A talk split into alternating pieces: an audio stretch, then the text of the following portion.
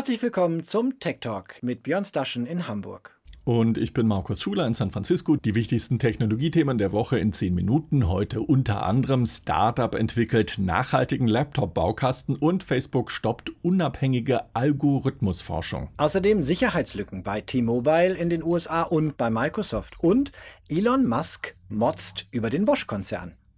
Das ist echte Pionierarbeit, Björn. Weder Apple, Dell, Lenovo oder HP und andere Hersteller haben versucht, was das kleine Startup Framework in San Francisco derzeit macht. Es hat nämlich einen nachhaltigen, modular aufgebauten Laptop produziert. 13 Zoll groß. Das Laptop erinnert von außen an die Notebooks von Branchenprimus Apple. Es ist silbern, hochwertig verarbeitet und in der Basisversion sogar recht günstig. Markus, die Selbstausbauvariante fängt bei umgerechnet 640 Euro an und hört bei gut 1700 Euro auf, fertig konfiguriert mit einer Intel Core i7 CPU. Das Besondere, alle externen Schnittstellen wie USB, SD-Slot, Thunderbolt oder HDMI-Ausgang, die lassen sich austauschen und selbst zusammenstellen. Der Spaß, Björn, fängt aber unter der Motorhaube an, selbst für diejenigen, die keine Computergeeks sind. Denn wer das Framework Laptop mit dem mitgelieferten Schraubendreher öffnet, der sieht auf allen austauschbaren Einzelteilen kleine QR-Codes. Und folgt man denen per Kamera, dann gelangt man zu kurzen Anleitungen. Darin wird erklärt, wie man zum Beispiel RAM oder Festplatte leicht austauschen kann. Und das Besondere, Markus, nichts in dem Notebook ist verklebt oder verlötet, wie das die großen Hersteller gerne tun, um uns davon abzuhalten, um oder aufzurüsten. Tastatur, Festplatte, Hauptplatine, sogar der Bildschirm, alle lassen sich austauschen. Und hinter dem Startup steckt ein ehemaliger Apple- bzw. Facebook-Ingenieur. Nirav Patel hat Framework gegründet. So the, the idea in consumer electronics is, is really that products are focused around the launch. You know, you, you put all this effort and secrecy into designing. Die Firmen konzentrieren sich auf die Markteinführung, da wird viel Mühe in die Geheimhaltung und in die Entwicklung schicker Geräte gesteckt. Dann gibt es den großen Produktlaunch. Danach sind die Käufe erstmal auf sich alleine gestellt. Dieser Zyklus wiederholt sich immer wieder. Das führt zu einer Wegwerfmentalität und das obwohl die Geräte teuer und fortschrittlich, aber in der Herstellung schädlich schädlich für unsere Umwelt sind. Das ist der Grund, weshalb wir Framework gegründet haben, Computer herzustellen, die besser für die Menschen und unsere Erde sind, aber eben darauf auch ein Geschäftsmodell zu begründen.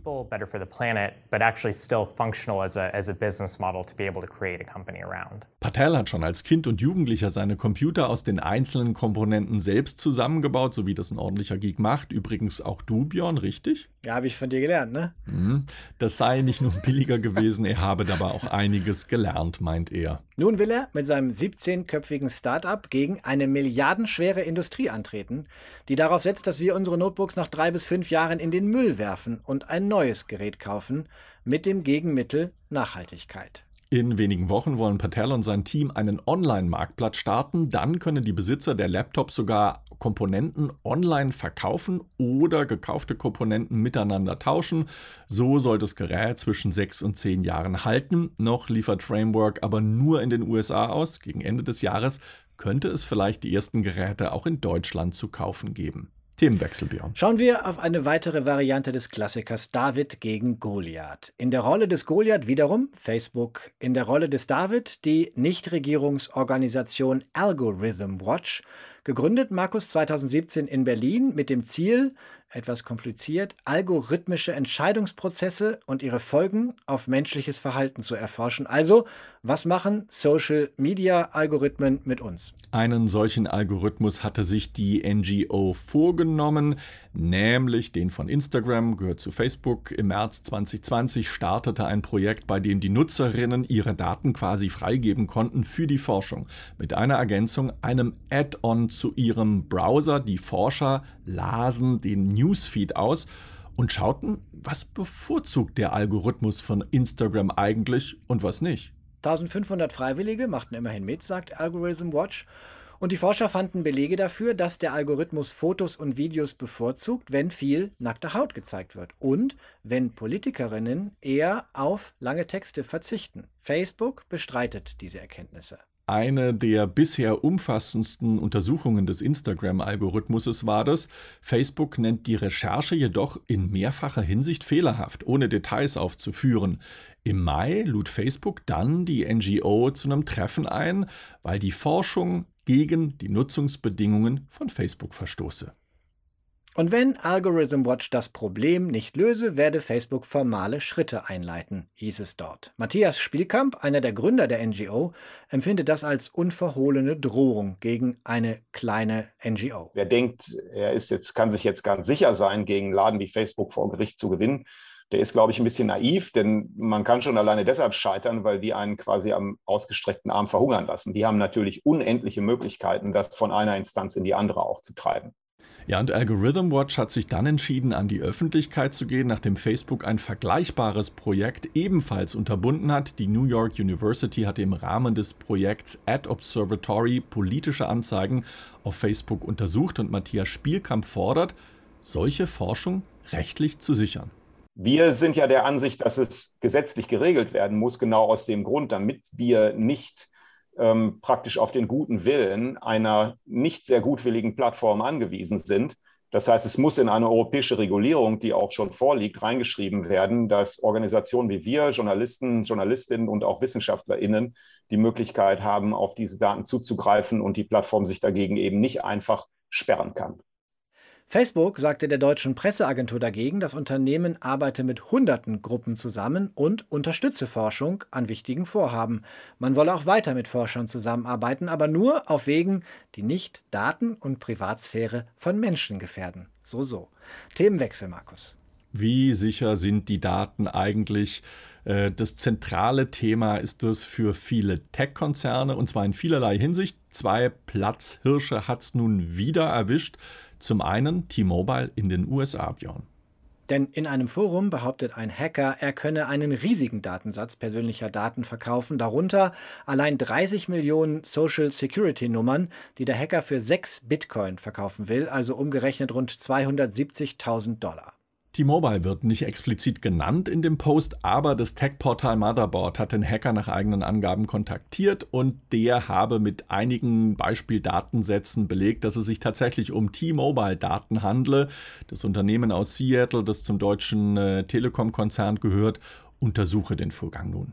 Auch Microsoft hat etwas zu untersuchen, nämlich die Angaben eines Entwicklers, der ein kleines Tool programmiert haben will, mit dem er die Anmeldeinformationen, Nutzername, Passwort aus der Microsoft Azure Cloud auslesen kann. Online zeigt Benjamin Delpy, wie das geht und viele Beobachter stimmen überein. Das ist eine ordentliche Sicherheitslücke für Microsoft 365, das Projekt, das der Konzern ja gerade mit seiner hohen Sicherheit und Vertrauenswürdigkeit bewirbt. Die Entdeckung liegt schon einige Tage zurück, sehr wahrscheinlich, dass dass Microsoft, Microsoft schon dabei ist, einen Fix zu programmieren, schauen wir noch auf zwei Promis, lieber Björn. Und zwar auf Elon Musk, wie soll es auch anders sein, und auf Lionel Messi. Zuerst Markus, unser Freund Elon Musk. Der hat bei seinem Auftritt an der Gigafactory Baustelle in Berlin nicht nur Armin Laschet etwas älter aussehen lassen, er teilt auch gegen das deutsche Unternehmen Bosch aus, wir arbeiten mit großen Problemen bei den Lieferketten, sagt Musk auf Twitter. Am problematischsten dabei Renesas und Bosch. Als Schwabe muss ich da natürlich Bosch etwas in Schutz nehmen, denn das sind Corona-Folgen und Renesas mit seinem Werk nördlich von Tokio war auch von Ford schon als Risiko für die Produktionsabläufe genannt worden. Und auch Bosch kämpft eben mit dem generellen Mangel an Halbleitern. Wir tun alles, um unsere Lieferverpflichtungen so gut wie möglich zu erfüllen, sagte eine Bosch-Sprecherin dem Branchendienst Bloomberg. Und nun Lionel Messi, Björn? Der Markus freut sich, weil er nun auch in Kryptowährungen bezahlt wird. Erst weinte er dicke Tränen beim Abschied aus Barcelona. Wenige Tage später aber strahlte Messi wieder in Paris. Vielleicht auch, weil ein Teil seines Jahresgehalts von fast 35 Millionen Euro in Kryptowährungen ausgezahlt wird. Und zwar nicht in irgendeiner Kryptowährung, sondern in der vereinseigenen Kryptowährung PSG Fan Token. Der Fußballclub hat die Währung vor einem Jahr ins Leben gerufen. Sie soll vor allem der Fanbindung dienen und mit der Verpflichtung von Messi ist auch der Kurs der Währung des PSG Fan Tokens gestiegen, nämlich gleich um mehr als 2%. Vielleicht, Markus, sollten wir mal langsam nachdenken über ein Tech Talk Token. Was meinst du? Das war jedenfalls, ja, oder? War der Tech Talk für diese Woche. Uns gibt es nächsten Dienstag wieder auf Tagesschau 24 und im Radio in der ARD Infonacht. Außerdem als Podcast bei Spotify auf allen Plattformen und unter techtalk24.net sowie in der Playliste der Tagesschau bei YouTube. Bis kommende Woche. In San Francisco sagt man neuerdings sehr häufig Tien. Und in Hamburg sagt man immer noch Tschüss.